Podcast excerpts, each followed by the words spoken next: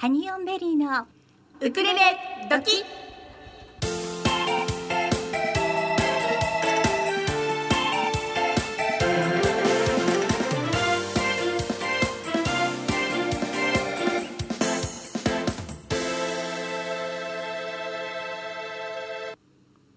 皆さんこんにちは。ハニーオンベリーのゆりです。カナーです毎週火曜日16時から18時はハニーオンベリーのウクレレ時2時間生放送でお楽しみいただきたいと思いますはい。はい、えー、今日3月10日ですねそうですね。んもう明日は東日本大震災からはい9年目を迎えます、そうなんです、うん、今日は、うん。えーここコマラジも防災のためのコミュニティ FM なので、ええ。えー東日本大震災の時を少し振り返りながらの番組を作ってみました、はい。それではゆりちゃん今日のメニューをお願いいたします。はい。本日のメニューはゲストさんをお招きしてのギフトボックスそしてスカイナウのコーナーそして後半にもゲストさんをお迎えしてお届けいたします。狛江ストロ駅伝も続いております。そうですね。今日が9区9区でしょうか？はい。皆様どうぞお楽しみになさってください。はい、それではメッセージの送り方をご紹介いたします、はい、お願いします。まずメールでメッセージをお送りいただく場合にはメールアドレス tuesday アットマークコマエドット fm Tuesday アットマークコマエドット fm メールのタイトルには番組名のウクレレドキと書いてください。本文にはラジオネームをお忘れなくお書きください。はい。その他にもハニーオンベリーのフェイスブックページ公式ツイッターからもお寄せいただけます。あとハガキもねね。この間一枚いただきましたが、ハガキもね募集中です。はい。住所も申し上げておきましょう、郵便番号二ゼロ一のゼロゼロ一二狛江市中泉一丁目二の六。狛江 FM スイートタイムパラダイス。ハニーオンベリーのウクレレ時当てでお願いいたします。お待ちしております、待ちしております。はい。それでは早速なんですけれども、はいは一曲お届けしたいと思うのですが、はい。あのこれは進次郎さんのねえという曲なんですが、はい。進次郎さんからこの曲に込めた思いもメッセージで頂戴しておりますので、はい。メッセージを聞いて曲をお聴きいただきたいと思います。はい。えー、コマラジウクレレ時をお聞きの皆さんこんにちは。進次郎です、えー本日はウクレレ時をお聞きの皆さんに僕の曲「ねえ」をお届けします。この曲を作るきっかけになったのは東日本大震災でした。あの日から僕の生活も考え方もガラッと変わりました何か歌にしたいと思いながら過ごす日々が続いていました。この曲の根っこには失われた命の無念ということがあります。先の震災だけではなく、えー多くの災害、えー理不尽なことで失われる命をそんな命たちを歌にしたかったのです。幸せでも絶望でも続いていた命が突然なくなってしまう。そんな方たちの思いを歌にしたかったのです。えー今を生きていることへの自分への確認を歌にしたかったのです。この歌詞は僕が君へ語りかけていますが全ての失われた命からのメッセージとして今を生きていけてる幸せを感じることを確認するそんな歌です。何気ない日常の中にふっと声が聞こえてくる。そんな歌です。皆さんの心にはどんな風に聞こえてくるのか楽しみです。それではお聴きください。進次郎でねえ。ねえ聞こえてる。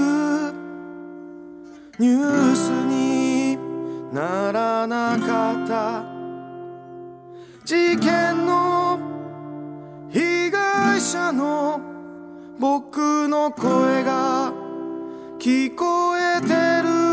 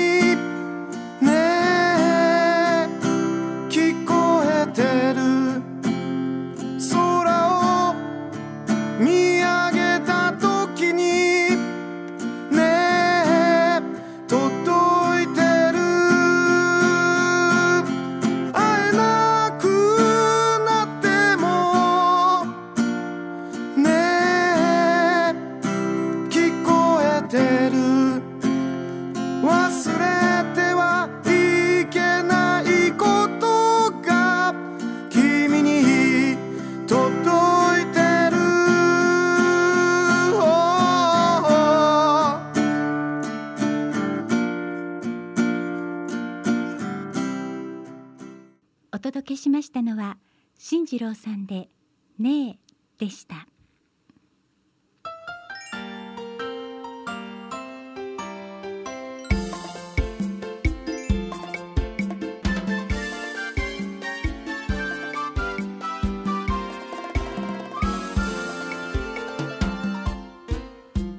ハニオンベリーのギフトボックス。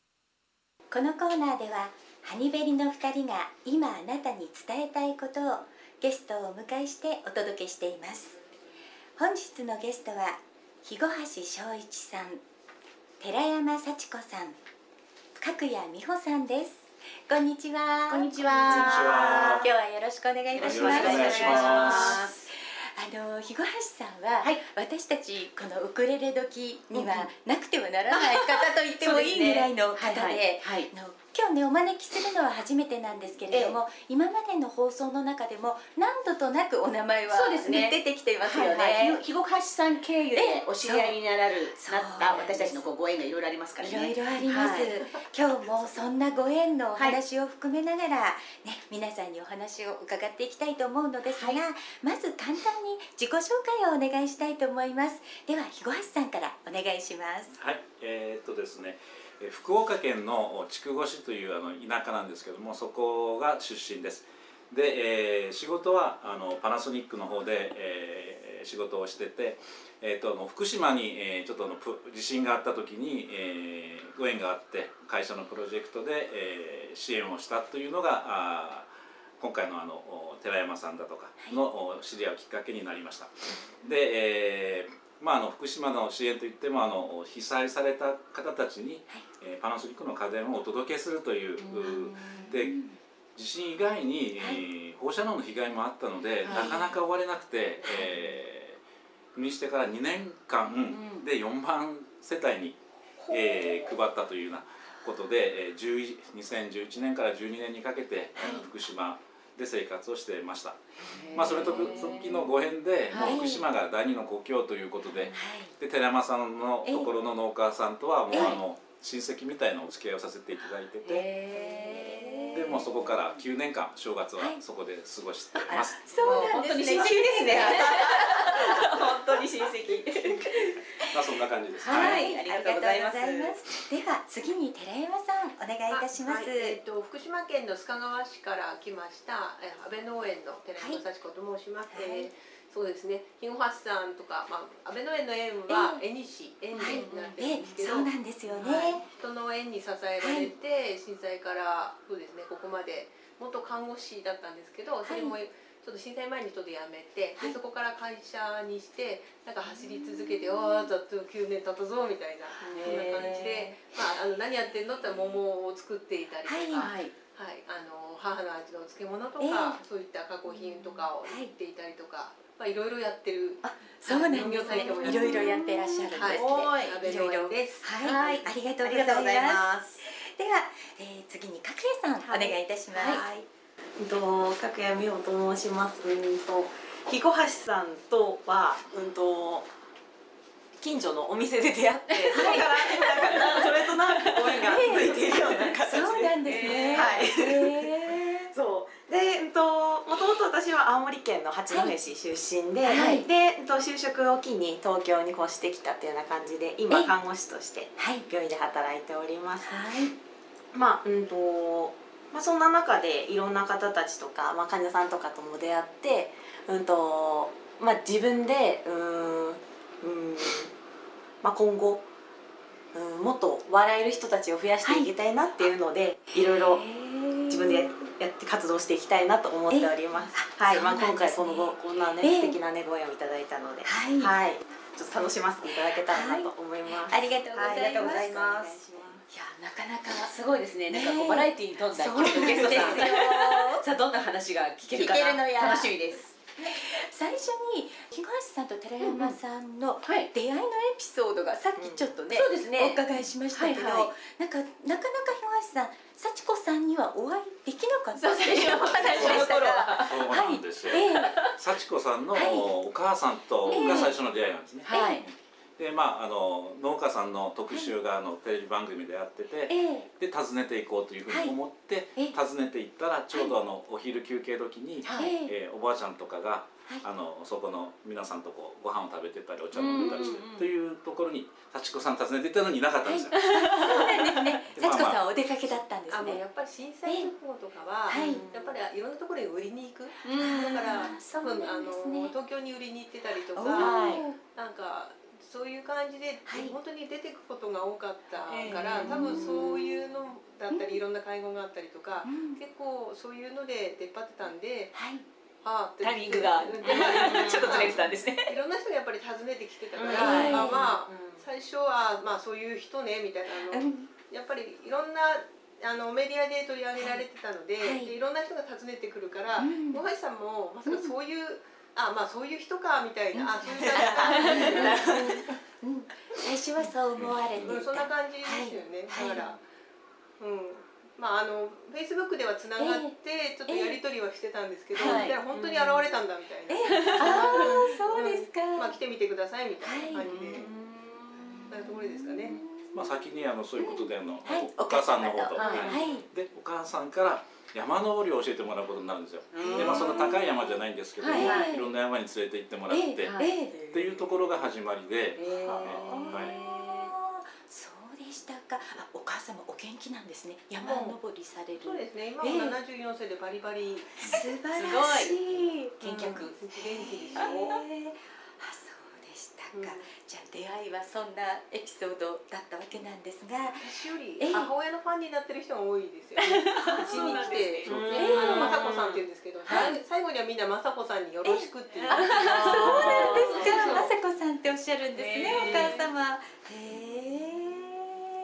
でも幸子さんは今いろいろな活動をされていらっしゃいますけれどもはい。最近まず一つ達成されたことがあったってお伺いしましたがはいえーじゃあ詳しく教えていただいても。ね。はい。クラウドファンディングっていうものに挑戦してみたくて、はい。私がずっと看護師室辞めてから農業に入って、ええ入ってみてたのが、はい。あの農業を通じてのコミュニティを作る。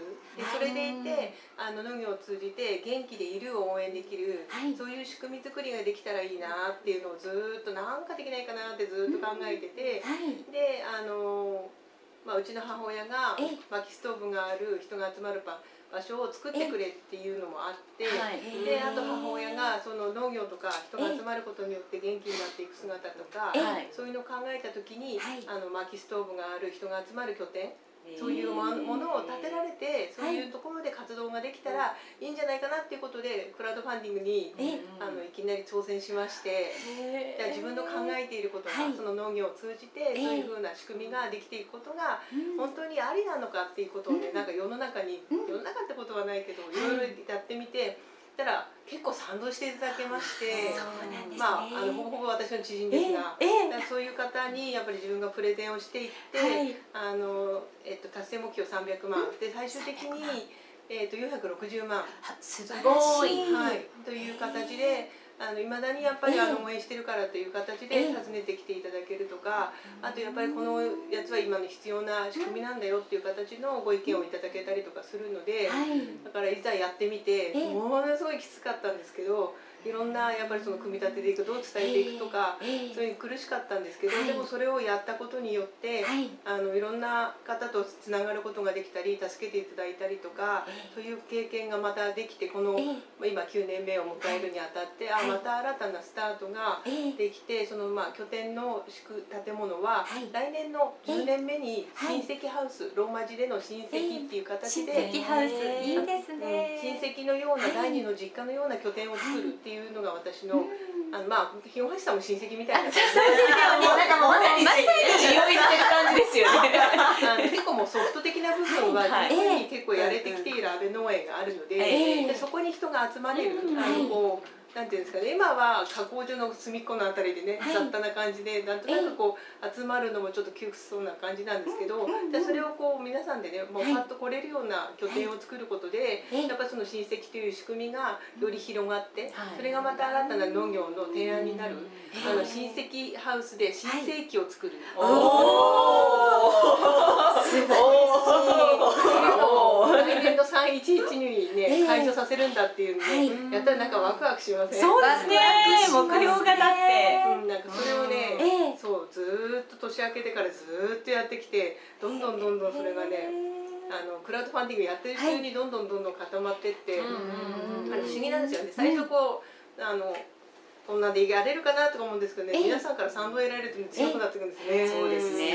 それがクラウドファンディングの楽しみなんだなって初めて知りましたね、うん、100万超えるまですごいきつかったです、そうですか。はいまあまあ、まあ、やれちゃったから、ね。今言える話でもやってみなかったらわからないこの感覚ってね。やってみなきゃわかんない。ですよね。うん、あのやってみないとわかんないけどきついなとは思ったけど、まあでもあのどんどんその金額がアップするというか、うん。金額が集まってうんくるにつれて、はいだんだんこう夢も広がってきますよ。っていうのがね広がってきますよね。そうそうそうだからああここでこう来るんだって本当に毎日がドラマでしたよ、はい。うん、こう自分が心がなえると金額も止まるんだ、ああ反映していくんですね。反映していくの。でいやそんなことないって言って押していくとえ自分があってこうやるとええ。また金額がこうガンガンガンって上がってきたりここでこの人がこういうように来るんだっていう。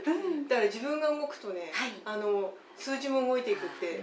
だから人任せとかねそういうんじゃないんですよね。だからそれが面白かった。面白かったっていうしうん。いやだからやっぱそれで注目されていったんですよね。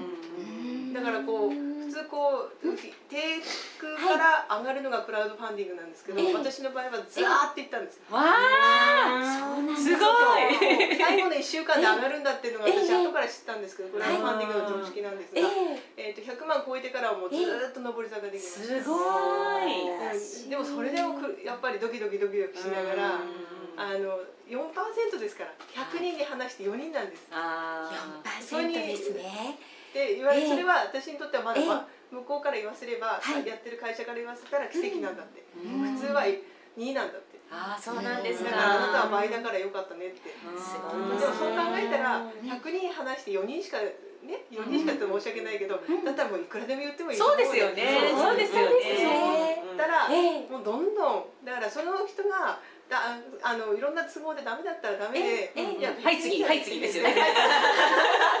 ですよねでもね。もう本当になんかね、もうフェイスブック活用しまくりましたね。でもやっぱり今のこの時代 SNS 本当に大活躍ですから。そうですねあとはメール、はいはい。個人攻撃メール、うんうん。すごいでも個人攻撃いいですよね。やっぱりぐさっとぐさっとかかりますから個ね。人あのね、ダメ集合はダメ。そうですね。そうそれはね、あの無責任だダメ。まあここでクラウドファンディングでこんなに盛り上がる熱く語る。もうインタって大切かもしれないですね、終わってなんか疲れたんじゃないみたいな。あの300万達成した時にええ。3日3日ぐらいね燃え尽き症候群みたいに言って、あどうしよう達成しちゃったしな、10日もあるしみたいな。でもなんかやれるだけやんなくちゃってそこからまた火ついたんですけど、もうあの周りからまたお尻に火叩くこう押し付けられるポンポンボンボンされて。でもやっぱり思い描いてたことがやっぱりもうイメージしてるからもう現実に起こるわけじゃないですか、うんそうやって、うんでそれで次へ次へっていうふうにねそうそうそうやっぱり進む糧にもなったと思うんですけどね。ねはい。楽しいお話が。結構ワクワクしてきちゃった。もうこの話だけで1時間ぐらいかかるかもしれない。今日はね残念ながら、はいはい。そこまでお時間はね、はいうん。作れないんですが、はい。でもでもね幸子さんのこのはい、熱い思いがこのバイタリティ、うん、伝わったと思います。伝わりましたね、うんあじゃあ前半はねこの話伺えたので、まずはちょっと幸子さんからのリクエスト曲にお答えをしたいと思います。はい。はい。では新井由美さんの「優しさに包まれたなら」をお聴きくださいでは引き続きお話をお伺いしたいと思います。今曲を聴きながら、はいはい。ちょっと幸子さんにそうなんですよ。また素敵な話を。聞いちゃいました。これはちょっと皆さんにお届けしないといけないと思いまして。クラウドファンディングの、はい。その300万を達成した後で、はい。ちょっと燃え尽き症候群的になったそその前にも始まる途中ええでやっぱりなかなかええ。なかなかなかなか数字が上がらないではあの何日以内に何万円達成しないとっていうノルマがやっぱ言われてくるわけですよ。それじゃないとあなたは達成しにくいですよとか言われる。はい。でそれにならない自分にやっぱ心折れそうになるのでこう弱音を吐くじゃないですか。家族ですよね。家族にね。家族にね。だから大体こう家族は追いかぶされるように「誰が言ったろ?」とか言う言われるだろうなって思ってた。はいはい。うん。で半分そうに言わ言われてもしゃあないかなと思った時に、あの時の旦那の言葉がやっぱり私を余計にやなんか分かり奮い立たせられたんですね。な何言ってくださったんですか？いやまだ打つ手はある。おお、かっあれはかっこよこかったですねなんかね。いい。かっこいい。で私親戚プロジェクトなんで、はい。まだ本当の親戚に声かけてないなら手紙をかけって、うん、そうだ、そこがあったかみたいな感じですね。まず親戚からお金をいただこう ですよね。本当にあの血がつながってる親戚に、はい。まずお金をいただかないとっていうのでね、はい。はい本当にあの出してね親戚からお金を積み上げましたね、はそうだったんですかあれはでもやっぱりね、家族のご協協力があってこそじゃないですか。あそうですね理解なかったらうんできないし、はい家族が納得しなかったら人なんて納得さそうですよ。だって親戚プロジェクトなんですもん。そうですね。それを魅力をちゃんとね、はいどうに伝えていくかっていうのはね、はいなかなかすごかったですよ。うんいや本当に奥が深くて、はいもうまたまた来ていただけるかなそうですね。私たちも行った方がいいんじゃないですか。安倍農園さんへ。安倍農園泊まりもできます。はい。完成の暁には取材に行きましょうね、ね。あと今日は、い。幸子さんの方から一番伝えたいこと一つあるんですよね。そうですね。今度公開する映画が。ね、うん。ありますよね、六日付の、えー、福島民報の号外をお持ちいただいたんですが、ええ。ー最後に何とかしなきゃいけないのは現場にいる俺たちだってね見出しがついてるんですけれども。映画ですね、はい。福島フィフティという映画ですね、まあ、すごく話題になってますよね。あそうですね。はいこのお話をちょっと聞きたいですあけど。の私この前に、ええ。日曜日に見てきたんですけど、はい。はい。でもう今ずっと多分全国的にやられてるフィフィムフィフティっていうのを眺めてあの映画見ることで、はい。本当にねその福島のあそこのあの時にうん。3月11日のあの時に、はい。こういうことが起きてたんだって私たちだって知らなかった。でもあのこの彼らがいたことによって福島も守られ日本が守られたんだっていうのねしみじみああ生きててよかったってあ本当によかったんだなっていうのをね教えてくれます。あのあここの9年目にええ。やっと明かされる真実っていうかはい。苦しかったんだろうなってその現場の人たちも含めてあのいろんな論争になったじゃないですか、はいあの東京電力さんにね。でもあのこう、うん。この努力があったから、うん。あの原発が爆発することをまず避けられて、まあ、あの確かに放射能は漏れたんですけど、でもどういうふうにして、うん。あのどこまで最低限に出せるかっていうのをこの人たちが本気で悩んで、うん。命がけで守ってくれたんだなっていうのをね、もうリアルに教えてくれるのがこの映画です。でも当時はやっぱりトップシークレットだったわけじゃないですか。そうそうそうね、やっぱりその叩かれる人は一人こうね叩かれててっていう、何やってるんだっていうことばっかり言われ、うんそこがやっぱりその実はこうだったっていう話そうそうそう。がね事細かに書かれてるということで、あんまり言っちゃうとあれだけど、はいはい。絶対見てほしいあのいや見たいと思います本当に。コロナ騒ぎでね、はい。やっぱ映画館にねい行きにくいのかもしれないけど私は行ってほしいやってる間に、うん。ぜひ行って、あこうだったんだっていう事実を自分の中で落とし込んだ上で、あのこのやっぱ震災からの9年10年目をあの考えてもらいたいなって。私あのうちの親も連れてったし子供たちも連れてって、はい。あの見てあのやっぱ刻んでほしいっていうのがあって、そうですね。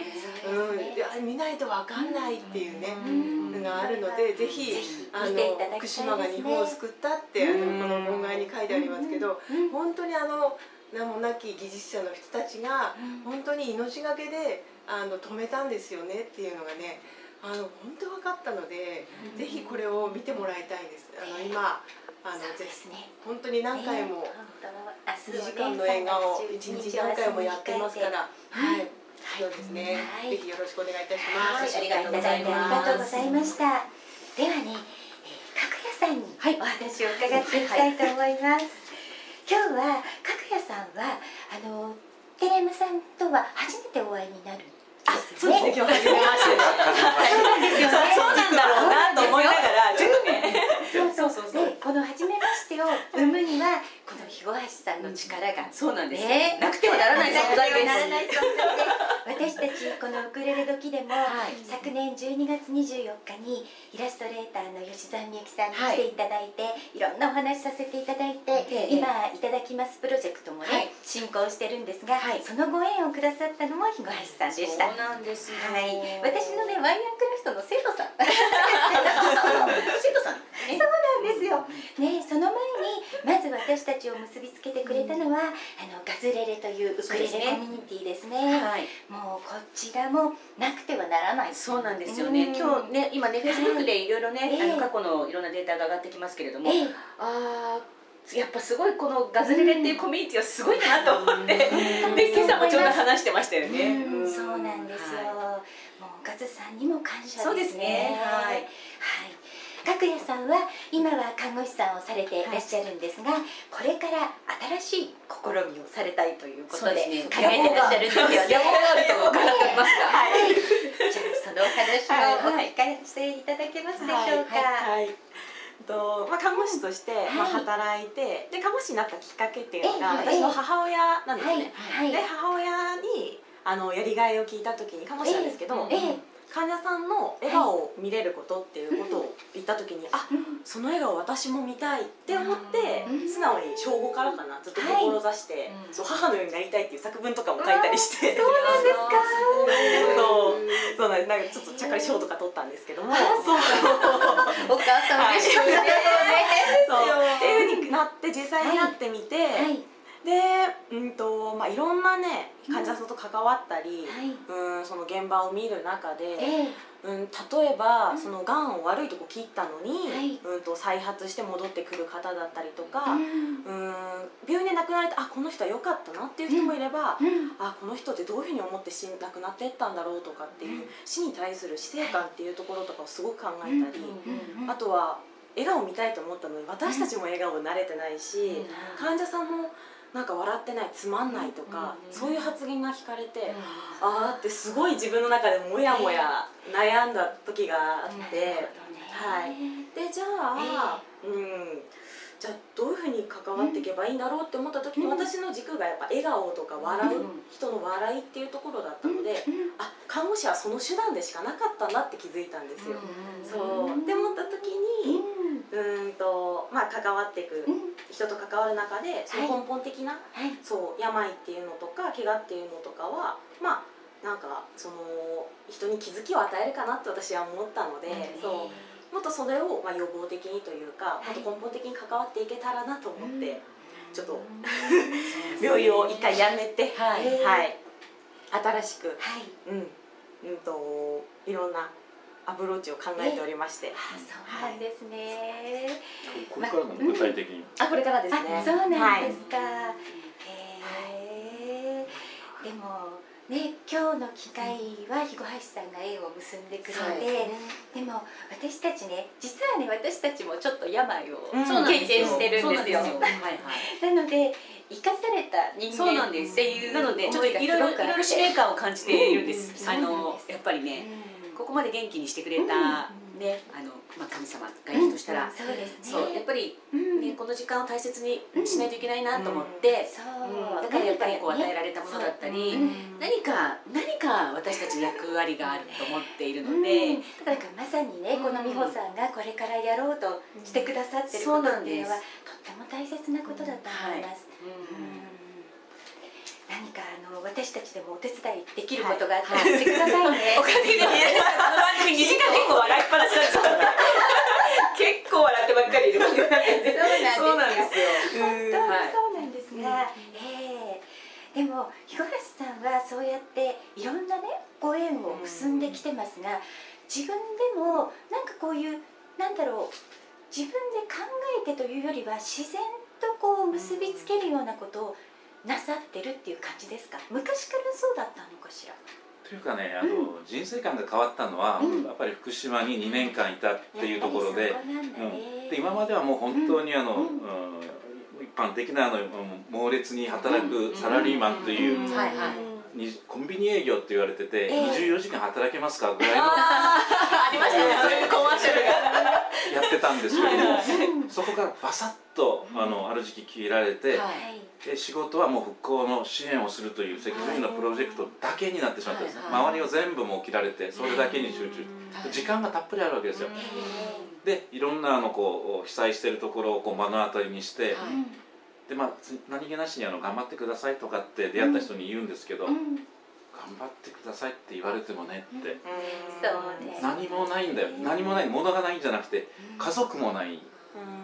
ななんか頑張れると思うとかって言われてそれでねそれからも頑張ってくださいっていう言葉は言えなくなっちゃってでその代わりにまあ寄り添えばいいんだなっていうのでちょっと人生観変わってじゃあ今まで知らなかったことがたくさんあるんだと思ってちょっと興味を持ったことやりたかったことにもとりあえずあのみんななんちゃってなんですけど。はい、はい、そう。それであの日橋さん本当にいろんなことされていて、今ねちょっとお聞きしてるだけでもピアノエレキギター手話難しい空手ウクレレタップダンス水泳ダイビングシュノーケリングスキーワイヤークラフトレザークラフトなどなど。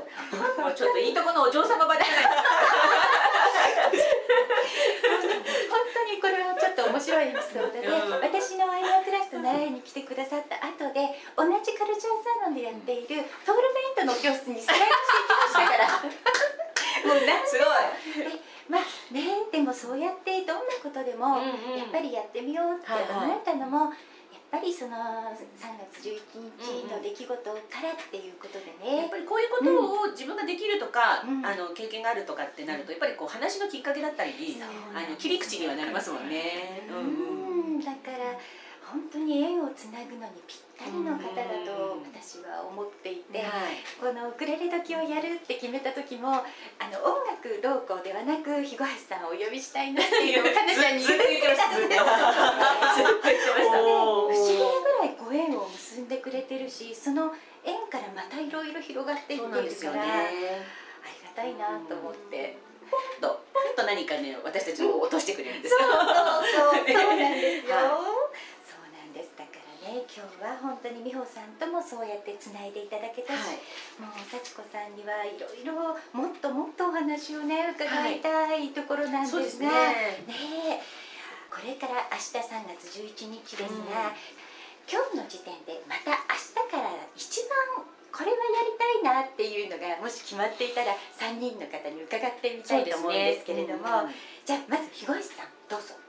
明日から。うん、明日から明日から。っていうかなんかなんとなく、なんとなくみんなにとっても3月11日ってなんかこう節目じゃないですけど、よしって、うん。よしって思える日だったりもするかなって私は思ってるので、ね、うん。特に今ね本当にちょっと混沌としたはい。ここ1ヶ月ぐらいっていうこともあるし、で最近、まあ明日からというよりも、はい。あの最近あの今年のお正月は、はいえーグループホームっていうところえそのお母さんの、はい。幸子さんのお母さんのいとこさんでしたっけ、いとこいとこうん。え？がグループホームをやってて、はい。そこに、えー、3日間ほど何が何かできるわけじゃないんですけど、はい。そこにちょっと行ってみて何かお手伝いをしたいなと思って、あ上野園のお手伝いではなくて、グループホームのお手伝いをさせていただいたんです、でで結構そこにはあのーまああのおばあちゃんおじいちゃんいるんですけど高齢あの介護の状態の、はい。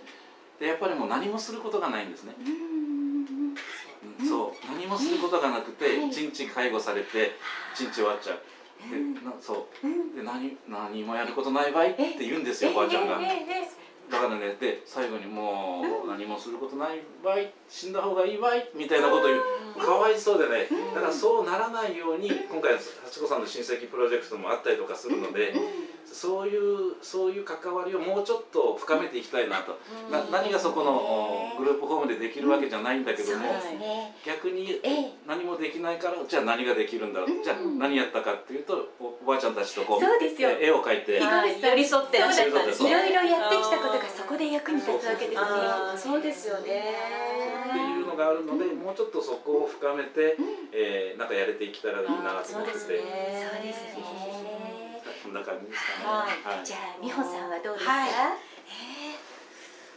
なんですかね初めだし初めだし、あーなんかさっき、うんとしょまあ今回食とかの、はいあと何子供のプロジェクト、はいで私すごく思うのは食のそれそれこそ育てて食自体例えば卵一つにしても鶏から生まれて、でかつ運ばれるっていう、その運んでくれた人たち、うんそうっていうそこの人が関わっててとか。で作ってくれた人がいて、とかってそういういろんな人が関わってるんだよってことを想像しながら食べることに最近ちょっと、はい、意識するようにしていて、はい。歌がそういうそういう感じなんですよそうなんです。はい。うん。本当に、えーはい。いいですね。でもそういうのを意識して、はい。ちゃんと食事をするときに、いいことだね。なんか思っててもなかなかできないから、私たちもちょっとそうです心がねけていきたいね、だからいただきますねこうね。手を合わせる動作がね、はい割とあるじゃないですか、そういうのにはやっぱりその一瞬のそういう思いを、えー入れたらどうかなっていつも思うんですけどね、そうだねね、そういうのをなんかね、歌でもそうですし、自分から伝えていけたらなそうですね。広めていけたらと思います。ぜひ伝えていってくださいね、はい。はい。では最後になりましたが幸子さんに最後に最後ですかそこおまで願いしますいやもうリアルにも親戚プロジェクトははい本当に来年会社に向けて仕組み作りを着々とはい。やれることを着々と農作業も含めながら、はい。あこれだったらこれだったらやれるんじゃないっていう本当のこうそういう模索段階というかあこれも親戚だこれも親戚だっていういろいろなことが起きてることがもう視野を変えていくと親戚プロジェクトの一環になるなっていうのをそれをちゃんとした系統化していくっていうのが、今この1年に私がやっていって最終コール的にその親戚ハウスができる時にちゃんとした文章化をして、えあの一緒にやる方を募っていく、まあ、今のあの募るというか、まあ、そういうのもできちゃできてきてるところあるので、ええそれを一緒になってやれるっていうのをこうやっぱ自分が、はい。あのより強固にしていくことが多分ね、あのまあ、私の自分のライフワーク的なところもあると思うんですけど、ええ。あのそういうのをもう点ではねやっぱりワクワクしますそうですね。ですワクワクします、そでもこれから先もね、私たちこのラジオ番組でい。ぜひ関わらせていただきたいので、はい。進捗状況とか教えていただけたら、はい。ラジオでご紹介したいですね。私たちがやってるともう何何でも使ってくださいこの場所。を活用いただけたら。ねうちの母親とか出てくるかもしれない。あ本当に？いいですよ。もう今度あの電話リストでも大丈夫なのでそうなんです電話をつないでねぜひ、はいはい。雅子さん、おそうですね母様にもうんはいなんかね、すごいその親戚プロジェクトが動き出してね、元気になってきてるのがね、雅子さんが。雅子さんぜひ。そりゃそうだよ。自分の夢の自分の夢の実現だから。それをお嬢さんが叶えてくれるそうですよなんかどんどん元気になって、はい。張り切り出したなと思う。ことですね。これもありだよね、これもありだよねってうとなんかどんどん動き出すっていう。はい。やっぱこれからの70代もっとね、そうですね。元気ですもんだって。元気だから、やっぱりそういうような、い。あの元気なお年寄りの人たちが日本を支えるじゃないかと。そうだそうだ。いっぱいいるし。いっぱいいるし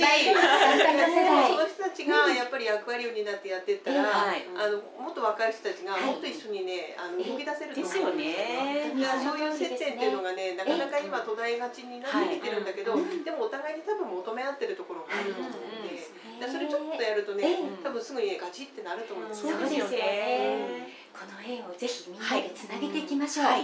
ぜひ。よろしくお願いいたします。はい、本日は本当にいろいろとお話伺えてとても楽しかったです、本日のゲストは肥後橋翔一さん寺山幸子さん角谷美穂さんでした。どうもありがとうございました。ありがとうございました。またいらっしゃいそれではここで一曲お届けしたいと思います。猪苗代コースで I love you and I need you 福島。それでははいここで換気タイム、そうですね、はい。そろそろ1時間経ちますのでね。そうですね。はい。はい換気タイム皆さん窓を開けてください。はい。できましたら2箇所、ね。窓を開けてください、はい、ここスタジオの中もね空はい。気清浄機ゴーっと音がしても、そうですね。しておりますけれども、はい。はい、聞き慣れたのか今日聞こえなかったんです。私 ちょっと静かみたいな。そうですね。んなことないですよ。ええ昨日も私たちはあの子供月間はい、に出演させていただいて。そうですね。は、はいい、あのとても好評で、うんいろんな声があちこちから聞こえてきますけれども、ね。はい、はい。えっ、と毎日新聞の、ええ。えー、3月9日月曜日の、はい。えー、20面に結構大きく取り上げられております。すよ。はい、狛江の FM ね。局コマラジ、はい。子供向け番組連日放送ということでね、はい。はい。ね、あのこれでラジオを聞いてくれる子どもたちがね、増えていったら楽しいなと。そうですね。思っておりますがはい、はい。昨日からは小学校の先生たちにもうんうん。お電話で登場していただいてますし、ね。あと絵本の読み聞かせもね、はやってますしね、はい、あとは小学生にね、お電話つないで。そうなの。今何してるって聞いちゃってます。ね、またみんなしっかり答えてくれるのよね。そうなんですよね。素晴らしいですよね、うんうんうん。楽しい番組で、くねはいあのお話聞くのも楽しいですよね。そうですね、はい。これは来週まで番組は続きますので、はい。ぜひ皆様お聞きになってください。はい。あと今日ねお知らせしたかったのがフェンダーさんのあ、そうですね。このこの今だからこその試み、うんうん。あのフェンダーっていうね、あの、まあギターメーカーですよね。はいそうですね、のそこが、ええ。えっ、とウクレレをね、えー、プレゼントしましょうっていう企画をしておりまして、はいちょっと詳しく、うん。ちゃん。あそうですね。ありますか？はい。あとじゃあお届けしましょう。はい。はい。えーフェンダーミュージック株式会社さんのはい。楽器を始めようキャンペーンですね、小ぐ小中学校のお子様を持つお父様お母様に抽選で100名様にウクレレをプレゼントはい。で今ちょうどねコロナウイルス感染予防ということで、はい。緊急で休校になりまして家庭で過ごすことが多くなるこの時期多感な子どもさんたちに少しでも楽しく充実した時間を過ごしてほしいという思いのもとに、うんうん楽器を始めようキャンペーンの開催を決定したそうです。はい。すごいタイムリーはいでいいですよね。そうなんです。はい。あの応募の締め切りが3月の15日の日曜日なんですよ。なんです。はいえ。えそれでこちら特設ページがありまして、はいそのフォーマットからしかお申し込みができませんので、はい皆様フェンダーウクレレプレゼントと検索していただくとそのページにたどり着けると思います。はい。あの私たちのブログのねページにもリンクを貼っておきたいと思いますので、はいご興味のある皆様ぜひ抽選の方結にご応募構集中ご応するの募ください。でウクレレの練習、習って。そうなのよ、うん、ましてや初めての時なんて本当に集中してやると、楽しくて楽しくてねしょうがないね。多分子供たちなんてあっという間に上手になるんじゃないかなってええ思うんですがね、それがまたフェンダーのウクレレっていいですよね。そうなんです。大人でも欲しい実はフェンダーいきのウクなり高レレ。級ウクレレ。羨ましい。羨ましいですはいねうん。ですぐねやっぱりこの時期なので、はいすぐ発送もしていただけるようなそうので、なんですよ。うんうん、3月20日までにええね、お届け日ということで、すごいよねす。ごい素晴らしいあっ。という間に抽選して当選者が100人が決まるようです。ね、100人の手元にうん、ねウクレレが届く。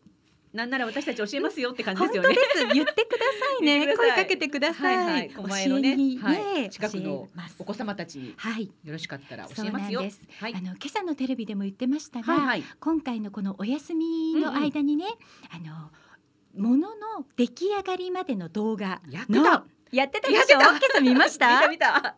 その動画のアクセス量が非常に増えているというそうそうそう。あの何話が々ができるまでっていうね。そうあの工場見学がええまあお家ででできそうるみたなないんですよお感じ家にいながらね工場見学ができるっていう。のがなんかね300本ぐらいあるみたいなんですよ。本当？ね、なんか面白いのが出てくるかもしれないですよね。そうですね。皆さんぜひねお時間があ余ってしまうことはなかなかないとは思うんですが、ええええこの機会にいろいろなものの成り立ちを動画で見てみるのも楽しいかもしれませんね。今朝はね、なんかマスクとか、あとゴム手袋とか、ええええ。あとなんだっけ消しゴム、あ消しゴムは違う、自分で見たんだ。トイレットペーパーです。トイレットペーパーね。それでマスクのこう製造工程があって、はい。どうしてこんなに世の中にマスクが出てこないんだろうってその動画を見て不思議に思うみたいなことも言われておりましたが。ね。えマスクは必要な方のもとに必要な数いくようにねね願っております。はい。はい、面白かったよこれ。うん、面白かったようんうね。んちょっと時間のある時にゆっくり見たい感じでした。そうですね。はいさそれでは16時台最後の曲をお届けしたいと思います、はい。そろそろ換気もね大丈夫だと思います。ね。はい、窓を閉めましょう。窓を閉めてくだ今日ねたくさい雨降ってますけどね。ちょっとねあの乾燥してますからね、お部屋そうですの中もね、はい。それでは一曲お届けいたします。ラッドウィップスで愛にできることはまだあるかい。ハニーオンベリーのウクレレドキ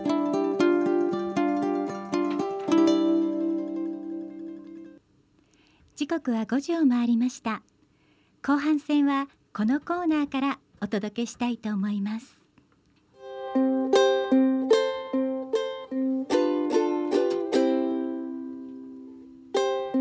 カイナウ今どんな空？ウクレレでつながった全国のお友達に電話をつないで出演してもらうコーナーです。さあ今日は宮城県仙台のひろりんこんにちは。こんにちは、ゆりちゃん、かなちゃん。こんにちは。うん聞こえますよ。おばんです。おばんそうですおばんです。これ宮城県ね。そうなの？そうなんです。あそうなんだ。おばんです。へおばんえです。お。ばんでです。すひろりんお久しぶりです。お久しぶりです。声が可愛いぞ。あ、ありがとうございます。さあさあ。えっとですね今東京は結構ね、はい。強めの雨が降ってるんですけれども、仙台はどうでしょうか、お天気は？仙台も今日はもう朝からずーっと雨ですね。あ。でさっきまですごい勢いの雨が降ってたんですけど、ちょっと今落ち着いた感じですね。あ本当？でも気温は12度ぐらいあるので、えまあ仙台この時期としては暖かいかなと。そうですね、はい。あったかい。そうなのね、うん。そっかそっか。そう私ね 数日前仙台に帰ったんだけどね。すごい寒かったの。あら風が冷たくて。やっぱり今の時期ね寒かったり暑かったりねそう。暑いってあれではないけれども、うん。ポカポカしてたりそうね。寒かったりはいですね。はい。そうですね。日はい。々変わりますね。はい。じゃあひろりんちょっと自己紹介をしてもらおうかしらはい。はいあのー私、仙台に住んでます、ひろりんと申します。ははいい。はいで、ゆりちゃんとはね、高校の同級生で、あのー一緒にね、ガールズバンドを組んでました。今ねそのバンドの話してたの 曲をかけてる間に本当なんね、あの、ブイブイあ言わせてたようじゃないですかの そう、本当あの時はバンド一色で青春してたね。してたね本当、ゆりちゃんはね、その、すごい可愛くて、その当時から。だから、あの、ゆりちゃんの高校時代の写真を見たい人は、私に、あ見たい。い。ただけこっそりねこっそり。こっそりお願いします。過去を暴かれてる。えひろりんはその時代あのあれですよねボーカル？ボーカルだそうなんです。私は他に楽器があんまりできなかったので、うん。うんボーカルをさせていただいてました。はい。はい。ゆりこちゃんがキもうーボード楽しかった。楽しかったそうなんですよ。ねはい、もううね、んもうそれからのお付き合いだからずーっと仲良くさせていただいて、本当に感謝してますよ。もう私も本当にもうね何年ってちょっとびっくりする年数だから言えないぐらい長い付き合いなんですが はいはい。もうとっても不思議でうんうん。私高校の入学式にうん。ひろみさんと会ったんですよ、はいはい。同じクラスで。うんうんで宮城県佐藤さんってすごく多いんですけど旧姓佐藤なんですが、クラスに5人も佐藤さんがいて、そうなの、そうなの、ずーっと並んでるわけですよ。佐藤さんが5人、ねそれも女の子。のこれねどう見ても先生方が楽しみのために集めたしくとしか思えなかった。佐藤一一号二号三号じゃないのそれ。もうみんなただそのおかげでひろみさんとは入学したその日からなんかあっという間に仲良くなってみんなには中学校一緒なのって言われるくらいうん意気投合できたんです。不思議ですねそうそう、本当そう、不思議よね。そしてうん何十年経何十年っております。ねでも私もひろりんと会った時なんか初めましての雰囲気は全くなかったんだけどそうだよね。はいあ、そう、確かにそうかも。ね なんだろうね何かあるんですよ。何かあるんですねやっぱりううん。ん、うん。そんな気がします。ね、はいはい。それでねね。はい。はい、今日は、うん、せっかくね仙台のひろりんにお電話をつないでるので、ええ今日は明はい。日ちょうどね3月11日そう。東日本大震災から9年ということなのそうでですうね。ん、その時のね。9年前ね、えー、ひろりんは3月11日何してました？そうですね、9年前になりますね。はい。あの日当日はちょうど、うん、いつも通りに娘と主人を送り出して、うんはい。で、家事をして、あの日休みだったので、お友達とね、楽しくランチに行ってたんですよあ。ら、うんそうなんですね。そう、そしたらはいランチ食べてて、おしゃべりが弾んでた頃に、あの大きな地震が来てしまって、本当に私はホテルの6階にいたんですけど、はい揺れて揺れて揺れてもう天井や壁がもう壊れてもうすごい怖かったんですね。まさにあの立ってられない状況だったんですね。そうで一応机の下に潜ってくださいって言われて、もうだから荷物をこうなんていうのなんとなく嫌な予感がしたんで荷物を自分の荷物をキープして、あの机に潜ってその後収まってから降りて避難したんですね。本当に怖かったのを覚えてます。ね、あの今日ゲストこれから後半のゲストね、あの千葉さんも隣にそうなんですいるんですけど、そうなんですね。はい千葉さんお晩です。お晩です。お久しぶりです。どうも。そうでも本当にあの日のことは忘れられないですね。東京にいた私たちも忘れられない、特に私も親戚の両親もいるし友達もいる仙台、はい。宮城県があれだけの被害があったことを東京にいた私だから逆にテレビとかで知って、やっぱりそのショックっていうのは忘れられないことですね。9年経ってもね。本当ね。そうだからあの時は本当に電気も、ガスも水道も全部止まったんで、本当何何って何もなんていうの情報も入らなかったんで一体何が起きてるのかが分からなくて、それがねすごい不安でしたね。だからあのやっぱり海の方に住んでたお友達とか、近くに住んでたお友達と連絡が取れなくて、それが元気なのか何かあったのかっていうのが分かるのに本当ねタイムラグがあって3日も4日も5日もかかっちゃうぐらいね。今じゃ多分そういうのは考えられないけどその当時は本当そんな感じだったんですよね。うんでもよかった今日ひろりんにねそうですね。やっぱり3月11日のことを話していただけて、そうですね。私たちも思い出して、うん。ねこれからもねやっぱり本当にそういう防災に対しての気持ちっていうのをね、持ち続けていきたいですね。高めていかないとですね。うんそうですね。本当に今もねこんなコロナウイルスって大変なんだけどうん。でもあの時は本当に電気もガスも水道も止まってる、今はほらそんなのは止まってないから、これだっていつかきっとすね収まるからね、うん。そのままだからみんな我慢することは我慢して、そうですね。なんかみんなが協力して、なんかあんまりデマとかにね惑わされないで、そうですね。うん。なんかそうやっていきたいなと思ってます。はい、ありがとうございました。はいひろりん、今後の予定とか何かちょっと手短に。何かあります？はい、えっ、とですね、仙台もなんかこのご時世なのでイベントが全部中止になっていて、はいはい島村楽器さんのイベントも三南三陸のイベントも全部中止とか延期になってるんですね。はいなので今はとりあえず練習会をして、今後に向けて活動していこうかと思ってます。はい、ありがとうございます。はいありがとうございました。はい、今日は仙台のひろりんにつなげました。はいありがとうございました。はいありがとうございましたはい、ちゃんかなちゃんまたね。はいはいありがとう。礼します。それではここで一曲お届けしたいと思います。山形のありさちゃんからリクエストいただきました。高橋優さんで明日はきっといい日になる。それではここで後半のゲストさんをお呼びしたいと思います、先ほどもちょっと会話に加わっていただいておりましたが千葉和彦さんです。はい。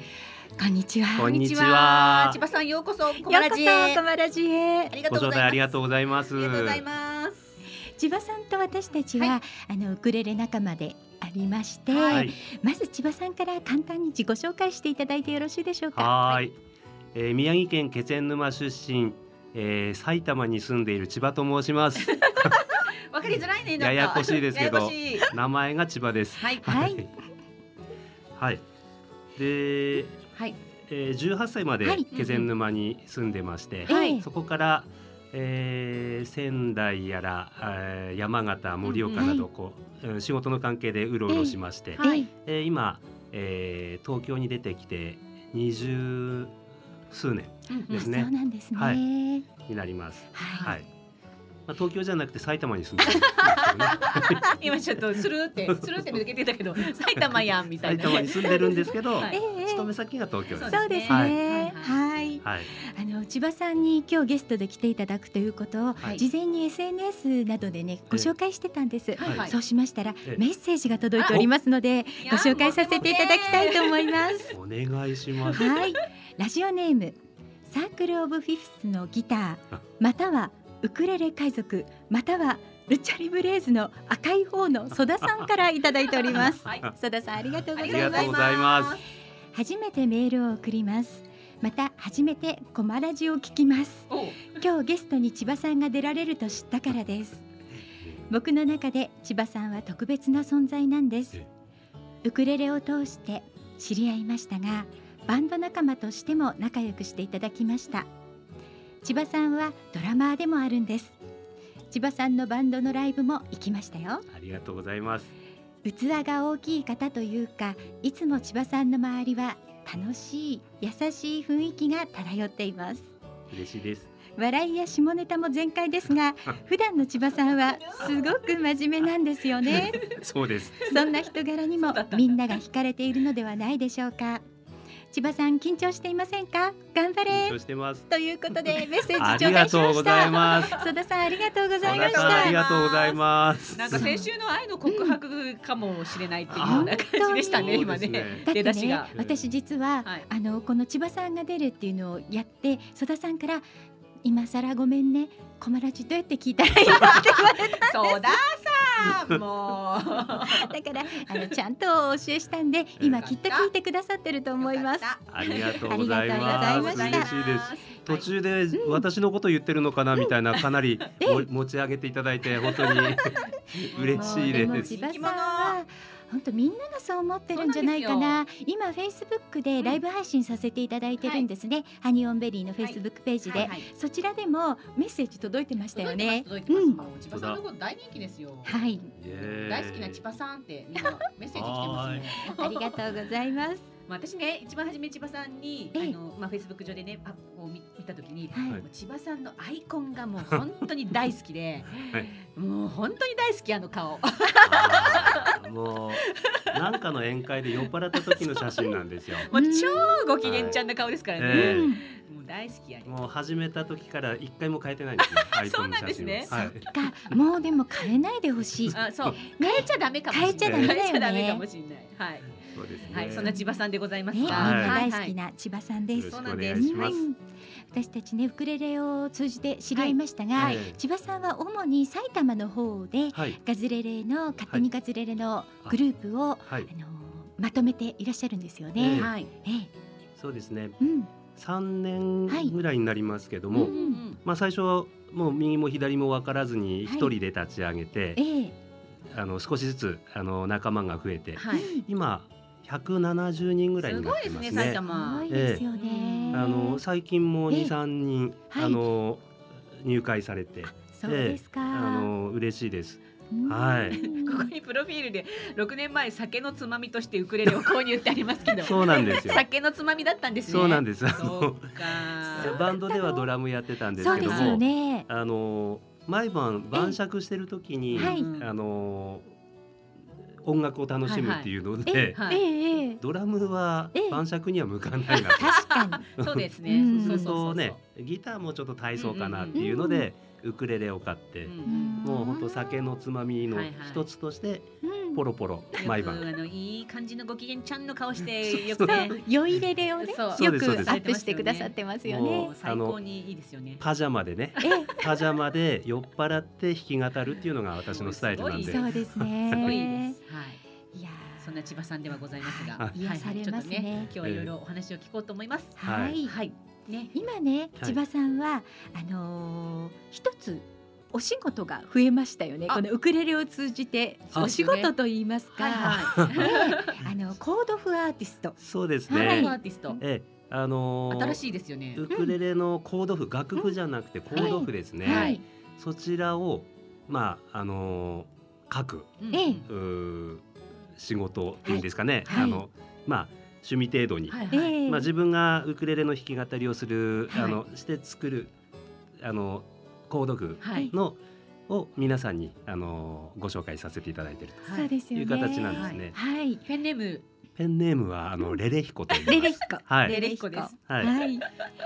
このレレヒコさんとしてはい作ってくださるコード譜が、はい。あのー歌詞の横に歌詞の並びにコードが入ってるんですよそうですね。よね。はい。だからコードチェンジの時にどこまで歌ったら次チェンジしてその次の歌詞へ行くっていうのがはい一目瞭然のスタイルなんですよね。はいそうなんです。なかはいなかそのタイプそのその感じで書かれてるのって本当になかったので、なんかいそうですねや画期的と思いましたね。本当ですうんうんそうなんですよ。うんあの、えー歌詞の上に、うん上とか下にコードをつけるとええ二行、二行になってしまうんですね。そうですね。でそれがあの歌詞の中にはい。入れることによって行数が半分になるんです。はい。はいで半分になることによって文字の大きさを大きくできる。ええ。はい。っていうこととあとコードタイミングのあのう場所が明確になるっていうことですね。うん。ある日突然気がついたんですか？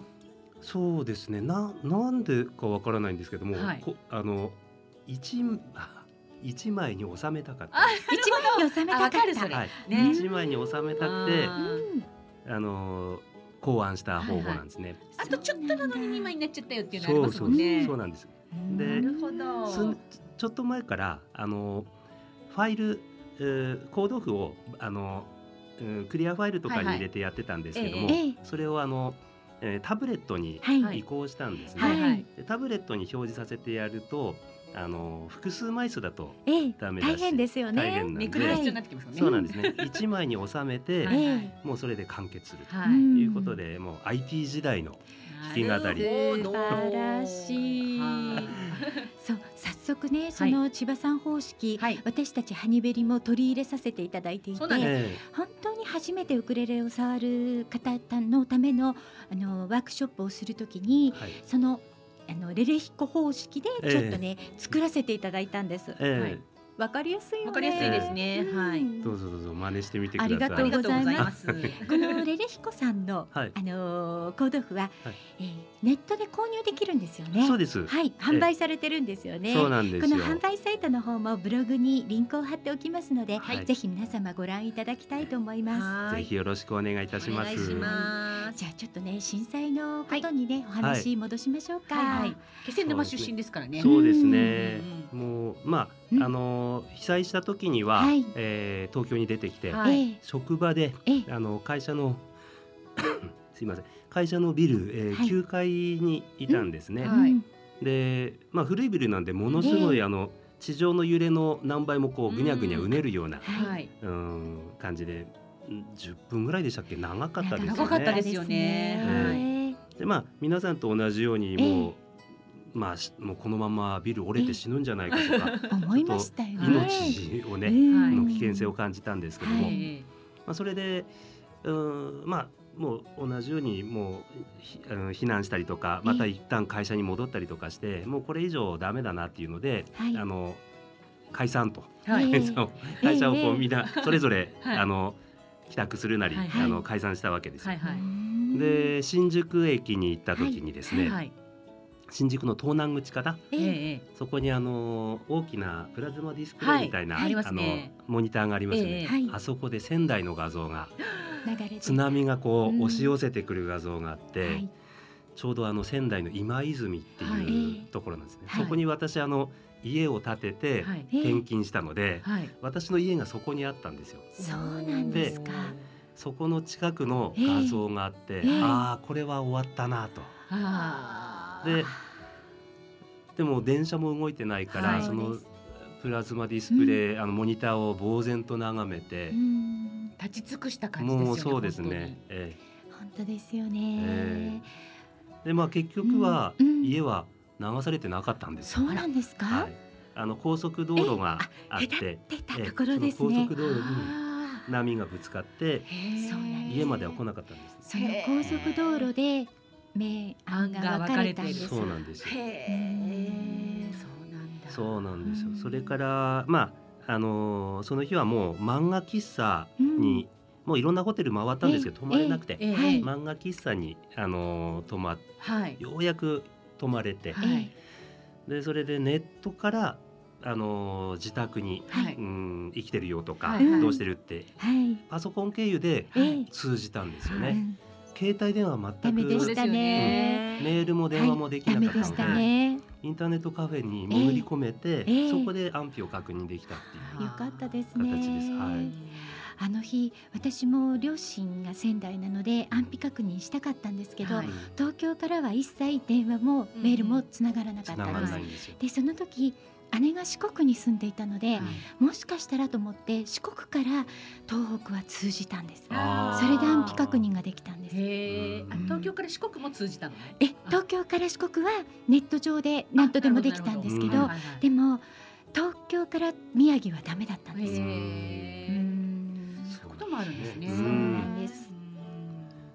まあすごかったですそうね。ですよね。でそこからもう、あのもう私三男坊なんで、はい。あの家ではもうご自由にどうぞって家を出飛び出したわけなんですけども、まあ20年ぐらい、ええ。あの友達どうしてるも家族どうしてるもあんまり気にせずにのほほんとやってて、はい。そういう大震大震災が起きてあいつどうしてるんだろうっていう安否確認はいはい。の旅が始まったわけですよ。なるほど。でその時からはい。フェイスブックをやったり、はいはい。ええ。えー、ツイッターをこうんううん見たりっていうので、その時から始めて、はい。であの すいません。うーん友達とこうつながったりとかですね、はいあと YouTube ええを見てて、ええ。あの気仙沼の、はい。うんボランティア活動をしてる人たちの YouTube を見てて、ええ。あこういうおじさんも頑張ってるんだなと思ってて、はい。でそれが同級生だったり わあ 本当。自分も同じぐらいおじさんになってるはずなのに、ええ自分のことは置いといてみたいな。20年以上。おじさん頑張ってるなと思って見てたら同級生だった。自分もおじさんやーって。そうなんですよ。へえ。あでもそう。いうこともあるんですね。そうですね。で2ヶ月遅れで5月に気仙沼にようやく帰れて、はい。ええはい。で友達とか仲間とかそこでこうつながって「ははい。あお前遅すぎるよ」と 怒られたんですけどね。うんはいもっと早く来いとうん。そうですね、うんまあでもね行きたくても行けなかったんですよ。うん新幹線が止まっていて。私も、えー、と高速バスでなんとか行けたのが4月の11日だったんですけど、うんやっぱり行くことで逆に迷惑をかけたりっていうこともあったから、うんうんうんやっぱり東京の方からもう動けなかった時期でしたよね。そうですよね。ねしかも何をしていいのかよくわからなかったですよね。そうなんですうんで復旧してさあ新幹線が復旧するよっていう時にうん大きな余震があってまたそこで伸びたんですよ。ね。そうなんです。んそんなことがあそうなんでりますした。よね。ももう何もできなくて、うん。その5月までの間何もできなかったんですけども、はい。ええあのツイッターを見てたら、ええうー埼玉スーパーアリーナはいはい。に浪江双葉あ町、はいはい。双葉町のええ。全全村避難のはい方々が、あのうん避難されてるというので、でよくよく見たら、はい。あの利用利用師美容師のボランティアカットボランティアをやってるっていうのがあって、ええ私もたまたま資格持ってるもんで、えはい。えあのハサミを持ってはい駆けつけて、はでそこであの他の利用師さん美容師さんと一緒に、うん、うん、カットボランティアとかはい。させていただいたりとかしてですそうね。だったんですか。ええ。あのもうじたじあの気仙沼に何も直接できないので、はい、何かするとしたら、ええまあ身近でできることしかないなっていうんそうですね。あうん。のカットボランティア行って、ええ。あまあその時にはい、対応させていただいた男性かな、はい。あの波がこう見えて道路で波が見えた時にはい。全速力で走ってええ。逃げたらしいんですけども、ええ。はい。かかとに波がかかったぐらいもう直前まではい、あの追っかけてきてたっていうのでもう本当命からがらだったうなんだ。そうですね。サンダル履いたまんま逃げてそのまんまええ。でいらっしゃいましたね。そうでしたか。それではここで一曲はい。お届けしたいと思うんですが、あのーこの曲は気仙沼在住のシンガーソングライター、はい。熊谷郁美さんの曲なんですよね。ね、この雲の遥かという曲なんですけれども、はいあの復興ソングと言われている曲なんですが、ええ実は偶然にも東日本大震災の前の日に完成した曲だったはいということですね。はいではお聴きいただきたいと思います。熊谷郁美さんで雲の遥か。「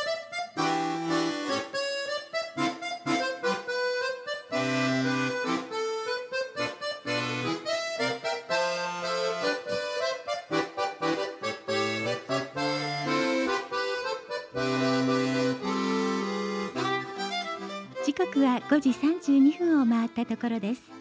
ここで狛江市の天気予報をお知らせいたします。今日は雨が降ったり止んだりの天気になっていました。午後から夜にかけても雨模様が続きます。この後夜にかけて徐々に風が強くなってきますのでご注意ください。狛江市には今も濃霧注意報が出ています。天気は明日回復します。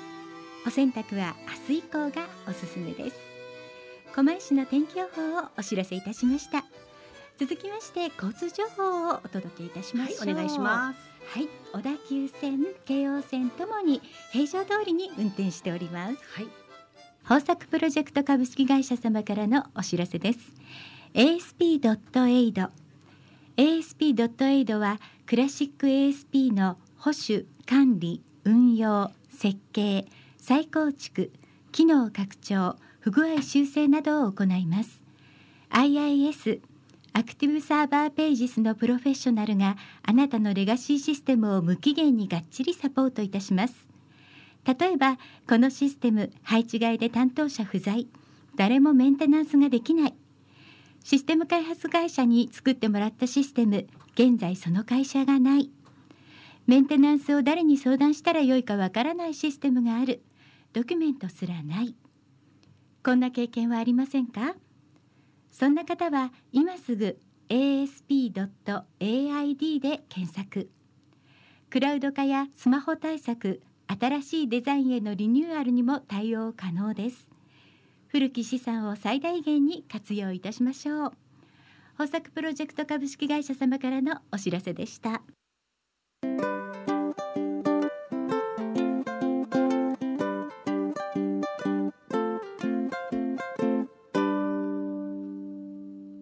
ストロ駅伝。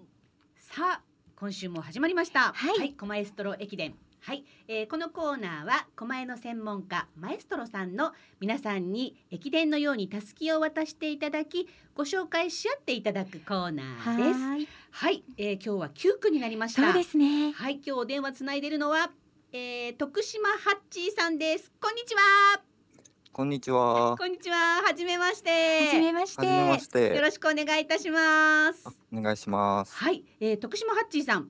ちょっとじゃあ簡単にはい。自己紹介をお願いしてもよろしいでしょうか、はい、えっとジャグリングとかパントマイムで身体表現をさせていただいてます。徳島ハッチーと申します。えー、狛江ハッチーじゃなくて大丈夫ですか？大丈夫です、はい。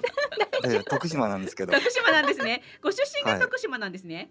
そうですね。はい。はい、はいありがとうございます。今日はご出演いただきまして。ありがとうございます。はい、えっ、とインスタいろいろ見させていただいてるんですが、はい。あ、はい。すごいですね。なんかいろんなところでパフォーマンスをそされていて。そうですね。あっちもこっちもフラフラと。あっちはこっちはフラフラと。はい。はい。あの今はあれですか？何がそのまあ呼ばれる場所とかにもよると思うんですけれども何,、はい。何が一番リクエスト多いんですかね？ジャグリングパントマイム、クラウンもうジャグリングとパントマイムとクラウン全部こう、あ合わせてやってるようなあそう形なので、かなるほど。ねはい。はいええはい。クラウンの格好をしてそうですね。ということで。すね、まあはい。そんな写真も多いですねやっぱり。そうですね。ホームページにも動画もアップされてましたね。はい。はいさ少ないですけど、はい。拝見させていただきました、はい、なんか本当はとうございます。はい。あのご紹介いただいいただいた時に、うん。なんかむしろラ,、はい。ラジオに来ていただきたいなと思ったんですけど、ええ。ちょっと見せるのがねなかなかちょっとこうそう難しいなと思いながら、はい。はい、あのでもじまた機会がありましたら、ええぜひコマラジにもお越しいただきたい来ていただけたら嬉しいですね、はい。もう今、はいお仕事がないんでお仕事ください。そうですよね。そうですよね。今いろいろコロナとでね。ええはい。イベントがね中止になってしまっていますからね、はいそうですよね。ええね今いろいろいろんなところでねやっぱり桜が咲き始める時期にはいろんなそうですよね。ねこういうイベントはたくさんあったんでしょうけれども、ん。でしょうね。ははい。い、そうですか。はい、あの狛江の市内で何かイベントとかやってたりもするんでしょうかね。そう、それがまだないんですよ。ええそうなんですか？なのでですか？お前でなんかさせてください。本当ですか？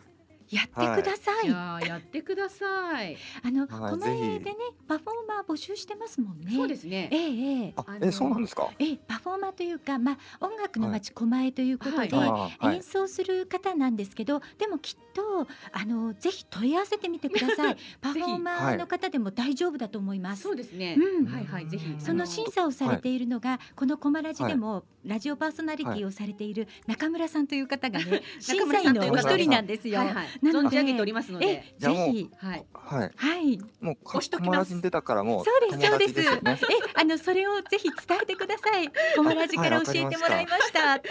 押しておきますので私たち。わかりました。裏口ではい。裏口で。裏口でもうこの際裏口でも何でもいいじゃないですか。せっかくですからねね、コマイでやっていただきたいですよね。はい。いや面白い。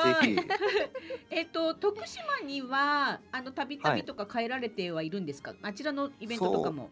あありますあります。だいたいはい月に月一ヶ月か二ヶ月に一回は帰ってる感じですね。そうですそうか。なんですね。へえ。あのえ、うん主に今ですとそういうまあ野外イベントとかっていうことが多いと思うんですけれども、はい。あのえっ、と小児病棟とかそういうところのねあそうですねお子様たちにも見ていただいてるなんていうね、あのそう小児病棟ははい。とで東京神奈川ええとかこの関東近辺ですね。そうなんですか。でもこのそちらも今もうねええコロナで。そうですよね。病院自体がね入れないんですよね。なかなか入れないのでうん。早く収束してほしいですよね。本当ですね。そうですね。んんうん。そうか。うん。狛江には本当にいろんな方がいらっしゃって、はい。もう狛江ストロ駅伝が楽しくて楽しょうがないんですよ。あの出る方はドキドキしてますけどね。本当ですか。私たちね、本当楽しくてしょうがなくて、はい。皆さんね、はい。素敵な方からは素敵な方を紹介してもらえるっていうのがすすごくこれで分かったので、ねねえ。あのこのメイクはうん。時折変えたりするんですか？あのひげひげの長さとかひげのこう丸まり具合とかはい。誰も気づかないところ 細かいポイントですね。地味に変わってるんですね。すねなるほど。ずっと一緒だとちょっとね自分も飽きてくるんでちょこっと変えてます。ね。えこれはじゃあメイクの勉強とかもちょっとするんですかね？あのやってみるみたいな。あたまにメイクほぼこんなんこんなどうかなしないですね。えそしないんですね全然はいでその時行き当たりばったり的な。そうですね。はいもう大体もうパターン決まってきますけど、そうなんですね。はい。で今日はひげをビヨーンって長くしてみようとかそういうそうですねその日の気分ですね。はい。なるほど。はい、じゃあそろそろね、はいはい。次の第10区そうですね。のはい。あの、はい方をご紹介いただいてもよろしいでしょうか？あ。はい。えっ、と狛江のジャズバーアットナインスさんで毎週、えっ、と木曜日に演奏されているプロのコントラバス奏者で、はい。えー柳原達夫さんという方をはい、ご紹介したいと思います。ありがとうございます。ありがとうございます。それでは、えー、第10区ですね。はい柳原達夫さんに来週つなぎたいと思います。は、はいい、徳島ハッチーさん、今日はありがとうございました。ありがとうございました。ありがとうございました。それではここで一曲お届けいたします少年メリケンサックのエンディングテーマ曲でした守ってあげたいさあね、今日は千葉さんにゲストに来ていただきまして、はいえ3月11日のことをみんなで、ちょっとね振り返ってみましたけれどもね。うん振り返ってみままあでもねすごいことでしたよね。ううんん。もうでも9年も経っちゃったんですね。そうですね。早い。ううんん。でもねまだまだ復興には時間がかかりますもんね。はいそうですねですねうん。でもこんな時だからこそ、ええねいろいろ振り返りつつも本当にさっきねひろりんも言ってたけど、うんうん。みんなで分け合ってはい。いったら、きっと足りないものも足りちゃったりするし、うですねあのはい。3月11日の夜ね、はい。もう電気もつかなくてん。真っ暗だった、うんあのあの日のことを思ったら今はそんなことないわけねだし、本当ですよね。うん。大丈夫、はい。ねえって思います。はい。えーね。今日はね後半ゲストに千葉和彦さんにお越しいただきました。ありがとうご千ざいます。葉さん本当にありがとうございました。した。皆さんこの笑顔皆さん、はい。ありがとうございました。ありがとうございます。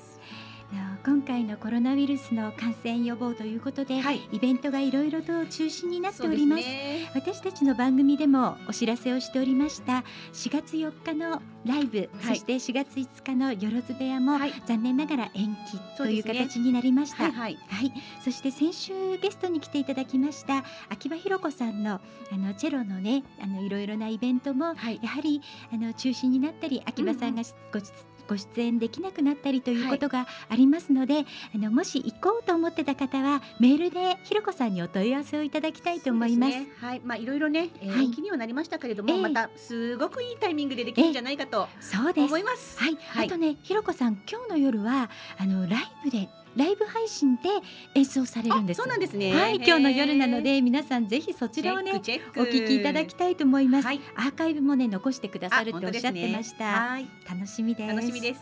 はい。じゃあ今後のね、はいあのまだまあ先のことはわかりませんが、ええええ一応今決まってるライブ情報をお伝えしておきましょうかね。はいまずあこちらはねもう開催決定です。はい3月の21日に、はいレレチャリというイベントが開催されます。はいこのイベントはですね。ハンサムハンジさんという、はいウクレレ大使のハンサムハンジさんがやっていらっしゃるイベントでして2011年から毎月開催されていたものなんです、はい。えーこちらが3月の21日最終回ということになっております、はいこちらのイベントもあれですよね、2011年のええ。東北の震災をきっかけに始まったはい。ということで、そうなんです、あの被災地にウクレレを届けるためのチャリティーオープニングオープンマイクイベント、そうなんです略してレレチャリ。そうなんです。そうなんです。はいで会場は明大前のカフェバーリブレさんはい。ですね、えー開催のオープン時間18時となっております、はい。参加料はオープンマイクに参加される方もただ聞きに行く方も1000円なんです。はい。1000円をお支払いいただくとその会場にいることができて、はい。みんなの演奏を聞いたりセッションしたり、うんうん。自分でもね演奏したりもう何でもいいんですよ。芝居でも朗読でも、はい。紙芝居でもダンスでも怪文でも漫才でもコントでも 何でも OK です、はい。なんかやっちゃいます？もうねハンサムハンジさんの愛がギュッと詰まったイベントなんです、はい。皆さんね最終回ですからぜひ会場にお越しいただきたいと思います、はい、現在通算513本のウクレレを東北の子供に、えー届けさせていただいているということなので、すごいですね本当に。そうね。うん。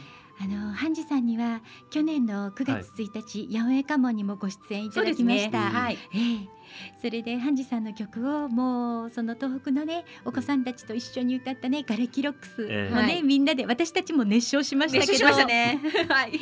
ハンジさんのこの運動は本当に東北の子どもたちそしてそのお父さんお母さん保護者の皆さんをはい勇気づけて元気づけたんではないかと思います。そうなんですよ。やっぱり、ね、お子様にね、あのちょうどいいんですよ。このそうなんです楽器が。ウクレレがね。ウクレレが。そうなんですよ。うん今からでも本当皆さん始めてほしいですね。はいえへえそして、はいはえー3月の22日は、夕方からカモンレーベル企画のはいライブ配信の説明会を開催いたします。はいこちらはね、えーはい J-POP の、ええあのーカバーアルバムを作りましょうという企画でございまして、はい、それについてのね説明会をライブ配信させていただきます。はいはい、私たちも出演しますの出でね。演いたします。はいあといつもゲストに来てくださる豊作プロジェクト CEO の秋田さん、はいそれからクスクスボーカルの川上二郎さん、はい4人でお届けいたします。そうですね。はい今いろいろ打ち合わせをしている最中でございまして、えなかなか盛り上がってきております。そうなんです。はい。あの放送をご覧いただいてわからないことはどんどんコメントで質問していただけるとありがたいですね。はい、あのその都度そのその都度その場でお答えできるところはええ。じゃんじゃんお答えしていこうと思いますので、はい、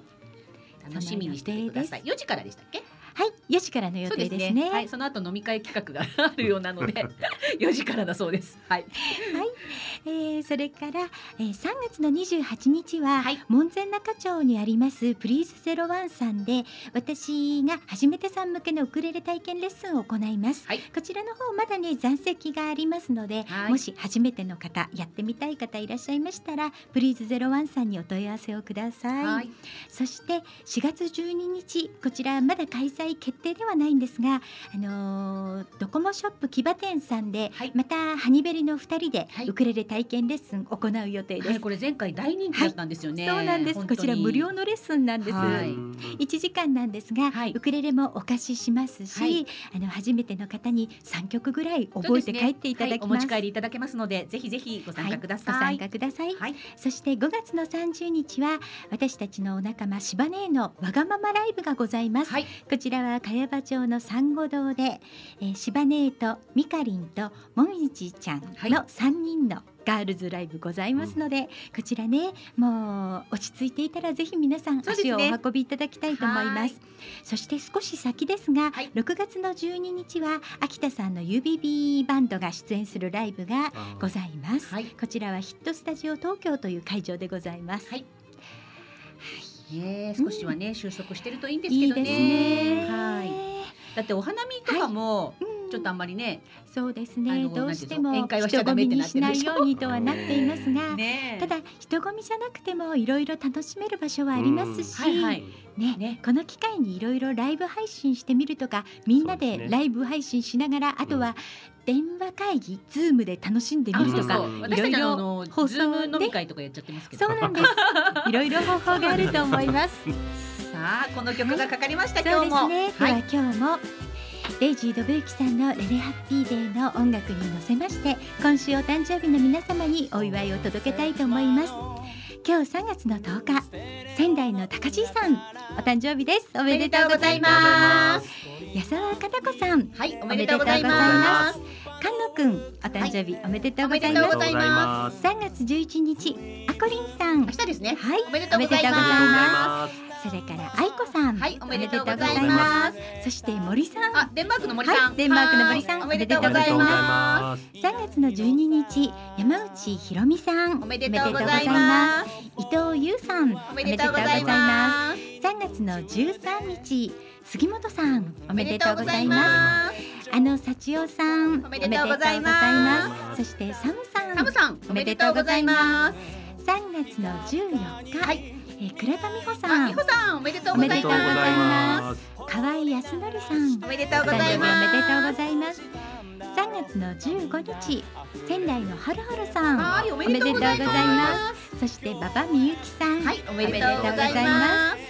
3月の16日、北海道のともやくん。あ、札幌のともやくん。はい、おめでとうございます。それから湯浅さんもお誕生日です。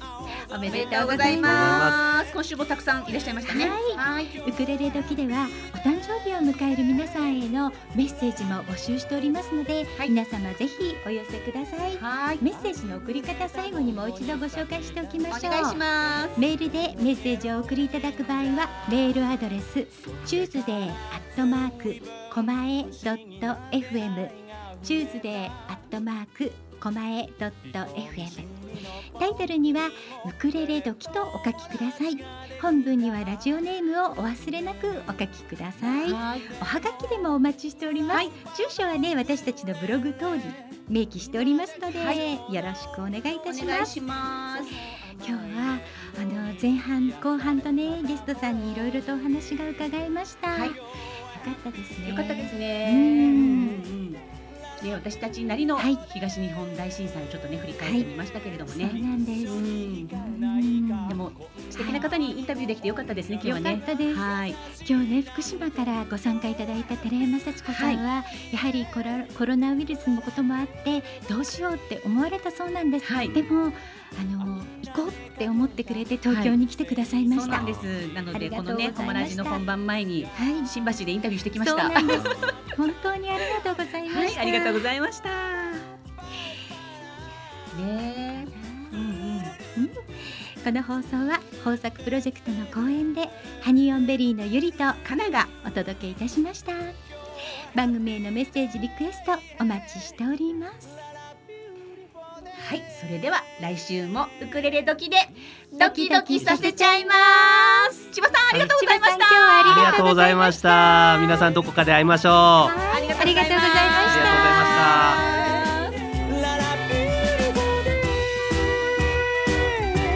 うつむいた日々にさよならさ。連れてって虹の果てに。買い物かご愛をあります。